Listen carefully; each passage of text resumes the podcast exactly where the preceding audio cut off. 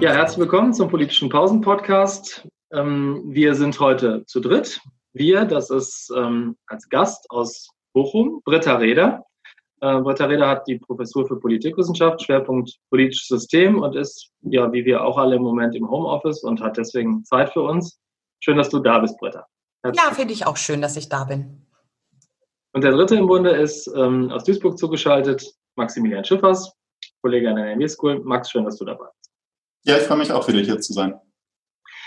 Wir haben uns vorgenommen, ähm, mal wieder die Corona-Krise zum Anlass zu nehmen, aber uns so scheibchenweise was rauszupicken, was vielleicht besonders interessant ist. Und eine Sache, die ja jetzt Teil der Lockerungsübungen in besonderer Weise ist, ist ja die Frage, wer eigentlich welche Lockerung durchsetzt. Und jetzt würde man aus, man aus politikwissenschaftlicher Sicht ja sofort die Frage stellen, können wir da erkennen, welche Interessen besonders durchsetzungsstark, besonders gut organisiert sind und welche vielleicht auch gerade nicht.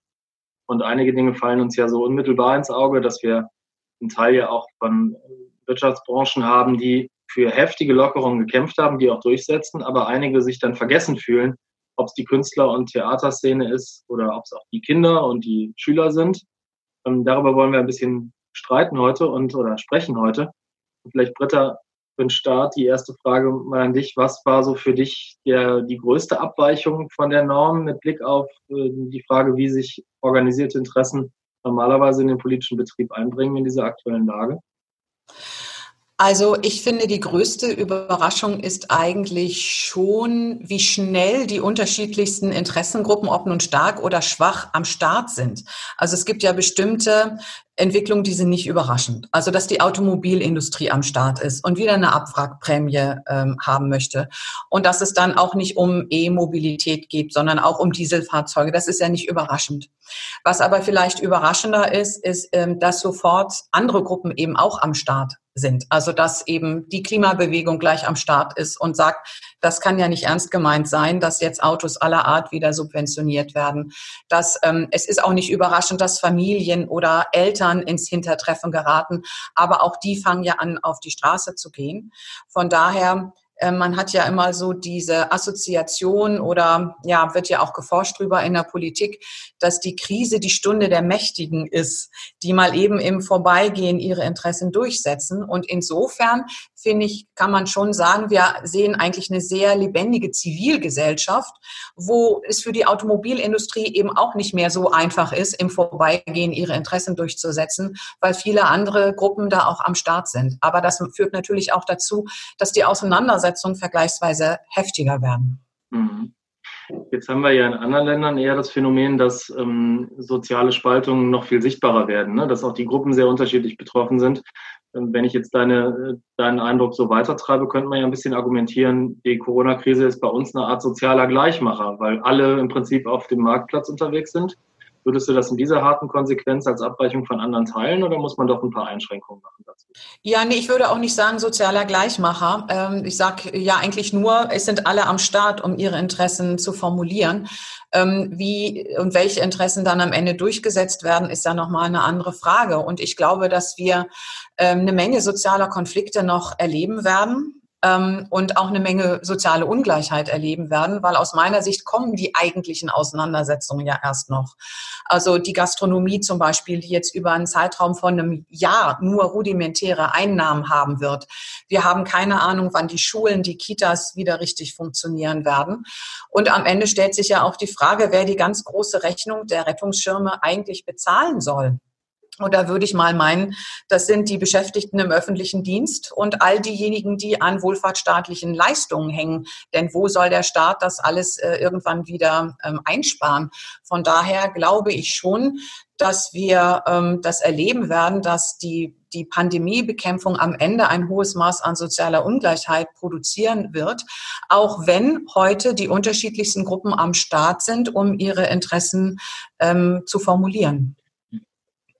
Genau daran möchte ich gleich anschließen, weil ich finde, man sieht eigentlich schon noch gut die äh, alte Asymmetrie der Interessen, ähm, wenn man sich so die, die unterschiedlichen Branchen anschaut. Gerade so ähm, Automobilindustrie, ähm, Landwirtschaft mit Spargel oder äh, die Fleischereibetriebe. Ähm, dass so intensiv über die, die Lockerung im äh, Bereich Fußball diskutiert wird, aber eben nicht im Bereich der, der Kitas oder generell der Kinderbetreuung. Ich finde, diese Art der Debatte hätte man vermutlich so auch gehabt, wenn Corona schon in den 80ern oder 90ern gekommen wäre. Und also Britta, ich stimme dir zu, wir haben ähm, eine viel sichtbarere Zivilgesellschaft, als man das hätte erwartet, erwarten können, gerade im Umfeld des Autogipfels im Kanzleramt, beziehungsweise ja auch ähm, äh, digital gab es ja durchaus viele Proteste von Organisationen, die sich daran echauffiert haben und die da anscheinend auch sehr viele Leute erreicht haben, um darauf hinzuweisen, dass es ja gerade eigentlich jetzt so in dieser äh, besonderen Situation nicht so weitergehen kann wie bisher und diese äh, Linien der Pfadabhängigkeit eben nicht fortgeführt werden dürfen. Das Problem ist aber halt, dass wir momentan die, die Ergebnisse noch nicht sehen. Und ich bin da recht pessimistisch und befürchte, dass wir tatsächlich bei den Ergebnissen auch wieder die, die Asymmetrie der Interessen sehen und dass sich da auch die Großen wieder durchsetzen, auch wenn die Zivilgesellschaft jetzt hörbar gewesen ist. Ich will da gerade nochmal einen Begriff aufspießen, den du gerade genannt hast, Max, mit der, mit der Sichtbarkeit. Das ist ja eigentlich ganz interessant, ne? weil gerade dieses Stichwort Sichtbarkeit, würde man sagen, ist ja vielleicht die größte Einschränkung, die, die wir im Moment haben weil man sonst ja auch bei den Instrumenten, die genutzt werden können, so eine Asymmetrie hat zwischen den Online-Petitionen vielleicht, wo sich auch viele Leute zusammenfinden, aber es ist trotzdem nicht so wirkungsmächtig wie beispielsweise die Fridays for Future Demos, wo dann auch wirklich Zehntausende von Schülern über die Straßen ziehen. Und genau diese Herstellung von Sichtbarkeit fällt jetzt eigentlich aus. Und man verwundert es dann vielleicht schon auch ein bisschen, dass, wie du Britta gesagt hast, alle im Moment am Start sind und irgendwie auch dann doch hörbar sind, weil ja wichtige Instrumente überhaupt sich Gehör zu verschaffen und auch sichtbar zu werden eigentlich ausfallen. Mhm. Und wir ja jetzt interessanterweise über diese ähm, verrückten Demos am Wochenende sprechen mit ein paar hundert bis ein paar tausend nur, die aber genau ja diese Sichtbarkeit, diese Sichtbarkeitsasymmetrie, glaube ich, ganz gut auf die Spitze treiben, weil sie ja eine besondere Aufmerksamkeit erfahren. Nicht, weil es jetzt so viele sind, sind ja ziemlich wenige im Vergleich zu anderen Aufschlägen, aber weil sie doch im öffentlichen Raum sich bewegen und insofern auch unsere klassische Erwartungshaltung bedienen, wie solcher Protest sich eigentlich zu organisieren hat. Oder übersehe ich noch was, äh, was vielleicht weniger überraschend wäre? Nein, ich würde dem zustimmen. Und was da ja natürlich ein bisschen schade ist, ist, dass das ja so krude Koalitionen sind, die da auf den, äh, auf den Demos unterwegs sind und mhm. ähm, nicht unbedingt diese verschiedenen Gruppen, die betroffen sind. Und es hängt ja auch, also wenn ich sage, es sind unterschiedliche Gruppen am Start, um ihre Interessen zu formulieren, hängt es natürlich auch ähm, daran, wie ist denn die Fähigkeit und auch die Bereitschaft dieser Gruppen selbst, das auch auf Dauer durchzutragen ne, durch dieses Jahr. Mhm. Ich finde es schon interessant. Also wir haben äh, in der Interessengruppenforschung ja mal diese Unterscheidung zwischen starken und schwachen Interessen und dann geht es um die Frage, wer ist systemrelevant. Ne? Also wer ist eine wichtige Funktionsgruppe? Hat im wirtschaftlichen Produktions- oder Dienstleistungsprozess eine besondere Rolle. Und dann kommt man immer auf die üblichen Verdächtigen. Und jetzt gibt es plötzlich eine ganz andere Definition von Systemrelevanz. Da sind es plötzlich die Pflegekräfte, die äh, Leute an den Tankstellen, in der Logistik, die Damen an der Supermarktkasse etc. pp. Und das ist ja schon interessant. Und die Frage ist, was diese Gruppen selbst mittelfristig aber auch damit machen um ihre Interessen auch besser durchzusetzen. Und das ist ja gerade im Pflegesektor schon eine längere Diskussion in der Interessengruppenforschung. Eigentlich ist das seit langem bekannt, dass die Pflege systemrelevant ist. Wenn die Leute alle mal aufhören zu arbeiten, dann bricht die Republik zusammen. Aber es führt eben überhaupt nicht zu politischen Organisationsprozessen, Mobilisierungsprozessen, und das ähm, ist natürlich etwas, was man braucht, um einen langen Atem an den Tag zu legen, um eben auch gegen äh, die Automobilindustrie, die sehr gut organisiert ist, und zwar auf beiden Seiten, auf Arbeitnehmer- wie auf Arbeitgeberseite, um da auch ähm, konkurrenzfähig zu sein in, in dem Aufmerksamkeitsspektrum. Weil es stehen dann alle abends auf ihrem Balkon und applaudieren. Aber das ähm, ist in Köln eine ganze Weile gemacht worden, jetzt aber auch nicht mehr. Also dieses Aufmerksamkeitsspektrum ist schon weg. Im Grunde müssten jetzt diese Gruppen auch anfangen, stärker politisch zu agieren. Seht ihr denn irgendwo Anknüpfungspunkte, dass diese Organisationsfähigkeit jetzt im Zuge der Krise vielleicht anwachsen könnte? Also dass es jetzt genau dafür den Schub bildet, dass diese vormals schwachen Interessen tatsächlich ihre Organisationsmacht entdecken? Oder ähm, deutet ziemlich wenig darauf hin, dass sie in der Lage sein werden, das durchzuziehen. Weil mein intuitiver Eindruck wäre, wir haben jetzt so eine Art Aufwallung zu, äh, zu erleben, aber in ein paar Monaten, wenn unsere These stimmt, dass die wirklich harten Fragen sich dann erst im neuen Jahr wahrscheinlich stellen, dass sie dann wahrscheinlich doch wieder unter die Räder geraten und genau dieser Organisationsimpuls, den man braucht, damit man selber als starkes als starke Gruppe auch weiter durchlaufen kann, genau deswegen unter die Räder gerät, weil auch die Infrastruktur genau in dem Bereich unter extremen finanziellen Druck kommen wird. Oder Max, hast du einen Eindruck, wo könnten denn so Organisations-Empowerment-Instrumente vielleicht herkommen, die die jetzt nutzen können? Mhm. Also äh, ich glaube, dass es definitiv eine Stunde der Mitgliedschaftsorganisationen wird. Also gerade Stichwort Gewerkschaften. Hier würde ich erwarten, dass wir äh, eine Mitgliederzunahme sehen, gerade da sich über die Regelungen des Homeoffice ja auch nochmal ganz speziell die, die Frage gestellt hat, äh, wie viel Verhandlungsmacht Arbeitnehmer denn ähm, haben können gegenüber ähm, ihren ähm, ihren Managements, um hier eben auch die, die Strukturen zu schaffen, um diese ganze Geschichte auf Dauer zu stellen. Also Stichwort langer Atem, was Britta angesprochen hat. Äh, zusätzlich zu Mitgliedschaftsorganisationen kann ich mir auch vorstellen, dass ähm, letztendlich so eine, so eine Art der äh, losen Organisation, wie wir es bei Fridays for Future gesehen haben, wie es wir auch bei Scientists for Future gesehen haben, ähm, an Einfluss zunehmen könnte, weil hier auch eine Gestaltungsvision formuliert wird. Im Unterschied gerade zu diesen, ähm, ich nenne es jetzt mal die, die alten Interessen, die alten starken Interessen mit den äh, Pfadabhängigkeiten, liefern ja jetzt kein Bild, wie es nach Corona aussehen könnte. Und gerade wenn man darauf blickt, ähm, auf europäischer Ebene, Stichwort äh, Green Deal oder die, was da diskutiert wird, um beispielsweise die äh, Gewinnausschüttung beziehungsweise die äh, Dividendenausschüttung zu verbieten für Unternehmen, die Staatshilfe bekommen. Ähm, da sehe ich, was äh, Gestaltungsmöglichkeiten gerade in ähm, positiver Hinsicht ähm, angeht, eigentlich ziemlich viel Potenzial, dass es hier auch neue Organisationsformen geben könne, die es dann auch auf Dauer schaffen, diese Debatte zu äh, formen. Jetzt hast du eben schon dieses Stichwort so Pfadabhängigkeit bemüht. Das geht ja eigentlich von der Idee aus, dass wir ziemlich eingetretene Pfade haben, die wir in Normalzeiten irgendwie weiter ähm, durchlaufen und von denen wir nicht so ohne weiteres abweichen und dann so die Idee auftaucht, dass an bestimmten kritischen Punkten durch große Einschläge von außen als exogener Schock sich auf einmal irgendeine große Veränderung einstellt. Haben wir jetzt mit Corona mit Blick auf organisierte Interessen so einen externen Schock, der das ganze System durcheinander wirbelt, oder werden wir uns vielleicht in drei Monaten schütteln und sagen, alles ist wieder zurück, back on track? Ich glaube, das kann man nicht so gut prognostizieren, weil ja auch gerade diese ähm, Diskussion über Pfadabhängigkeit immer genauso viele Beispiele hat, wo es exogene Schocks gab, wo sich nichts geändert hat. Ne? Also und äh, relativ viel ähm, erhalten geblieben ist. Aber ich würde mal sagen, diese Schocks machen eine Opportunitätsstruktur auf, dass sich womöglich etwas ändert. Aber es braucht dafür viel Agency. Also um das Beispiel von Max aufzunehmen mit den Mitgliedschaftsorganisationen. Also im Gesundheitssektor ist es ja so, dass Verdi eine ganze Weile schon äh, mit Organizing-Bemühungen äh, beschäftigt ist im Gesundheitssektor. Und es wird sich eben zeigen, ob Corona ein Einfallstor dafür ist, dass sich eben Pflegekräfte stärker organisieren. Selbstverständlich ist da nichts.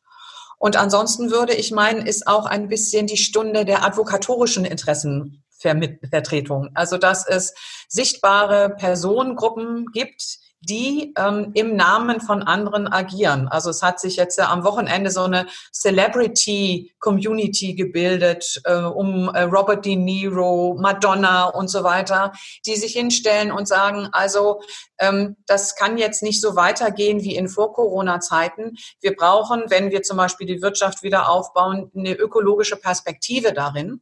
Und das ist natürlich ein Momentum ähm, für Interessenvertretung, wenn man ähm, solche Promis ähm, an seiner Seite hat. Aber das ist eben auch nicht mehr als ein Momentum. Ne? Also auch da braucht es wieder eine dauerhafte Agency irgendwie an der Basis und von interessenpolitischen Organisationen da am Ball zu bleiben.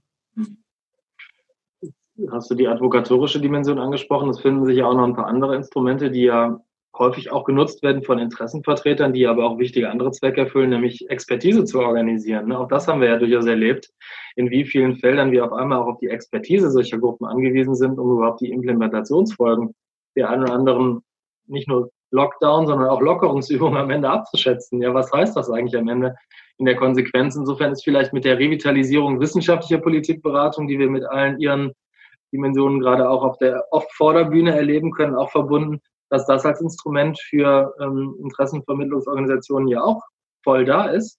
Ich würde es aber gerne nochmal mit dem Schlenker verbinden, vielleicht zu einer ähm, Frage der, der Nutzung von äh, Gerichten. Ja? Also, weil auch das ist ja durchaus interessant, weil bisher haben wir das ja stark unter diesem Gesichtspunkt der, der, der Grundrechtseinschränkung erlebt. Also dass äh, Leute nach Karlsruhe ziehen oder vor andere Gerichte und gegen bestimmte Maßnahmen klagen und insbesondere die Beschränkung ihrer Grundrechte einfordern. Das haben wir ja schon auch vor Corona erlebt, dass das vielfach genutzt wird, auch auf dem Rechtsweg äh, sich Unterstützung zu holen für politische Ziele. Bietet dieser Rechtsweg jetzt in dieser Lage einen besonderen Vorteil? Ähm, oder birgt das auch ein großes Risiko, wenn man sich dieses Pfades bedienen möchte? Was wäre euer Eindruck dazu? Also ich würde sagen, ähm, der Vorteil wird langsam größer. Ich fand es eigentlich erstaunlich, ähm, wie wenig erfolgreich Schritte vor Gericht waren in der Phase des unmittelbaren Lockdown weil da ja auch von den Gerichten immer äh, argumentiert wurde, ja, es gibt Eingriffe in Grundrechte, aber es geht hier um den Schutz von Leib und Leben und da sind diese Eingriffe auch verhältnismäßig. Aber diese Argumentation bröckelt natürlich, je länger das dauert und je niedriger dann auch die Fallzahlen sind, sodass die Wahrscheinlichkeit, die Erfolgswahrscheinlichkeit ja auch steigt, wenn man vors Gericht ähm, zieht. Von daher würde ich schon meinen, dass ähm, die Erfolgschancen jetzt größer werden. Aber man sieht eben auch in diesem Bereich, also eine gewisse Asymmetrie insofern, als man muss natürlich bestimmte Rechte haben, an die man andocken kann. Und das fand ich sehr interessant, wie schnell also wenn ich mal den wirtschaftlichen Bereich ausnehme, wie schnell und vehement über Religionsfreiheit diskutiert wurde, obwohl eigentlich kaum noch jemand in die Kirche geht, ja, und nicht so sehr über Demonstrations-, Versammlungsfreiheit etc. pp. Also auch da kann man im Grunde sehen, ja, so mittelfristig sind alle wieder am Start, aber doch auch erstaunlich. Ähm, dass es auch wieder die alten Gruppen eben auch am Start sind und dass plötzlich ganz, ganz viel über Religionsfreiheit diskutiert wird, obwohl die Kirchen seit Jahren einen unglaublichen ähm, Abstrom haben von ähm, Mitgliedern. Mhm. Zu, zu, den Experten würde ich auch gerne noch was sagen, wenn ich darf. Ich äh, finde das sehr interessant in Corona, dieses Zusammenspiel von Experten und Expertinnen auf der einen Seite und Politik auf der anderen Seite. Ich finde nämlich, das Besondere ist, dass eigentlich die Experten fehlen. Ja, also wenn man sich diese Expertinnenräte anschaut, gut, wir haben dann immer so die Virologen und ansonsten ähm, haben wir eigentlich niemanden. Also bei allem Respekt vor der äh, Kompetenz von Herrn Hüter oder Herrn Di Fabio oder anderen, das sind ja keine Experten in Pandemiebekämpfung. Und im Grunde stochern die genauso im Nebel wie alle anderen auch. Von daher finde ich, ist es eigentlich ein besonderes Merkmal ähm, dieser ähm, Expertise, Einspeisung, das ist, ähm, ist sowieso immer unklar, wer wird als Experte definiert und wer nicht. Aber gerade hier ist es nochmal ein bisschen unklarer, weil wir eben aufgrund der Problemlage jenseits der Virologen ähm, eigentlich gar keine richtigen Experten haben im Bereich der Pandemiebekämpfung. Mhm. Ich finde gerade auch, ähm, um hier an die Expertise anzuschließen, wir sehen in den äh, vergangenen Wochen eigentlich so einen Schnelldurchlauf, ein Politikseminar zu wissenschaftlicher Politikberatung, wo die unterschiedlichen Idealtypen der Politikberatung auch sichtbar waren. Also auf der einen Seite eben das, diese Idealvorstellung der Technokratie, dass wir die ähm, politischen Entscheidungen tatsächlich auf die Experten und Expertinnen ausgelagert hatten. Also anhand von Aussagen von Virologen wurde ähm, als Legitimation für politische Entscheidungen da auf die Expertise verwiesen. Und eigentlich ähm, nur wenige Tage später, wenige Wochen später kam dann auch das zweite idealtypische Modell zum Tragen, nämlich der Dezisionismus, dass es eben ein, ähm, eine äh, sehr breite wissenschaftliche Grundlage an Expertise gibt, die dann aber ähm, herangezogen wird für die politischen Entscheidungen und dass sich die politischen Entscheidungsträger letztendlich aussuchen, welche Expertise sie nutzen und nicht. Und äh, gerade wenn wir uns die, die Bildzeitung angucken in diesen Tagen, da wurde ja auch ganz explizit versucht, die unterschiedlichen Virologen gegeneinander auszuspielen. Ja, und wenn man es jetzt noch weiterspinnen würde, findet man das dritte Modell eigentlich auch noch, ne? sozusagen der pragmatische Ansatz der Kommunikation und diese Sprachstörungen, die wir da zwischen den verschiedenen Feldern haben, sind ja auch mit Händen zu greifen, ne? dass zum Teil Wissenschaftler nicht verstehen, dass es nicht so leicht ist, auch eine Mehrheit zu organisieren für Maßnahmen, die extrem unpopulär daherkommen. Oder aber auch andersrum, dass Politiker nicht verstehen, dass Wissenschaft selten reine Wahrheit produziert und das Recht, so wie du gerade gesagt hast, auch Britta, der Expertenstatus im Prinzip ja prekär ist, ne? weil wir uns alle in offenem Wasser befinden und niemand so richtig weiß, in welche Richtung wir jetzt eigentlich ähm, vorauspaddeln sollen. Und das ähm, gilt ja dann sogar auch für die Virologen. Ich fand das schon bemerkenswert, dass sehr viele von denen in Interviews immer gesagt haben, also wie dieser Weg rausgeht, wissen wir jetzt auch nicht so richtig, weil das sind ja ähm, politische Entscheidungen und keine epidemiologischen Entscheidungen mehr. Ne? Also mhm. das, äh, finde ich, war eigentlich schon ein vergleichsweise hoher Reflexionsgrad, weil es gibt ja auch also im technokratischen Entscheidungsstil diejenigen, die sagen, also wir wissen, wie es gehen muss und die Mehrheiten sind uns äh, komplett egal. Das war hier ja gar nicht unbedingt so. Also auch bei denen sieht man ja, dass sie im Grunde genommen immer Analogien machen von der spanischen Grippe, die unter völlig anderen Bedingungen irgendwie, Kontextbedingungen äh, gewirkt hat. Also in der Tat, der Expertinnenstatus ist eigentlich auf allen Seiten äh, prekär. Aber umso erstaunlicher, wie ähm, bedeutsam die Rolle ist, die ähm, diesen Räten zugeschrieben wird oder auch alle warten auf die Stellungnahme der Leopoldina, wo dann ehrlich gesagt so wahnsinnig viel ja jetzt auch nicht drin stand. So, ne? Also das zeigt da irgendwie aus so einem Ring, alle hätten jetzt gerne irgendjemanden, der ihnen sagt, was sie machen sollen. Hm. Ja, und man sieht zum Abschluss auch die, die politische Risikobewertung, weil den Lockdown durchzusetzen ist im Vergleich noch eine einfache Übung gewesen für politische Akteure, ne? also Maßnahmen zu ergreifen. Aber die Frage, die sich von Beginn angestellt hat, ist, wie kommt man da eigentlich wieder raus? Ja. Hat da vor sieben, acht Wochen niemand beantworten können. Und genau die Schwierigkeiten haben wir sozusagen jetzt gerade genau auf der Pfanne, weil wir erleben, dass es viel schwieriger ist, aus diesem Zustand ohne veränderte Faktenlage, weil daran hat sich ja überhaupt nichts geändert. Ne? Wir wissen weder sehr viel mehr über das Virus, als dass wir darauf jetzt unsere Maßnahmen abstellen können, noch wissen wir ernsthaft, wie wir mit den Konsequenzen umgehen wollen. Und trotzdem erwarten wir alle, dass es irgendeinen Weg raus gibt aus diesem, aus diesem Lockdown. Das mit dem Exit ist insofern jetzt leider, muss man sagen, schon ein bisschen das Stichwort, weil Exit auch das Stichwort gerade ist. Wir sind nämlich auch darauf angewiesen, dass wir einen Weg rausfinden, weil unsere Zeit abgelaufen ist für die Pause auch wenn wir gerne weiter gesprochen hätten. Insofern vielen Dank an dich, Britta, und an dich, Max, dass ihr dabei wart für heute. Sehr gerne, hat viel Spaß gemacht. Und hat mir auch großen Spaß gemacht, mit euch zu diskutieren. Und wir freuen uns über Resonanz, Zuschriften, vielleicht auch äh, Bewerbungen von jemandem, der gerne auch mitsprechen möchte mit uns in unserem Podcast. Wir freuen uns auf Feedback und bis dahin alles Gute. Danke fürs Zuhören.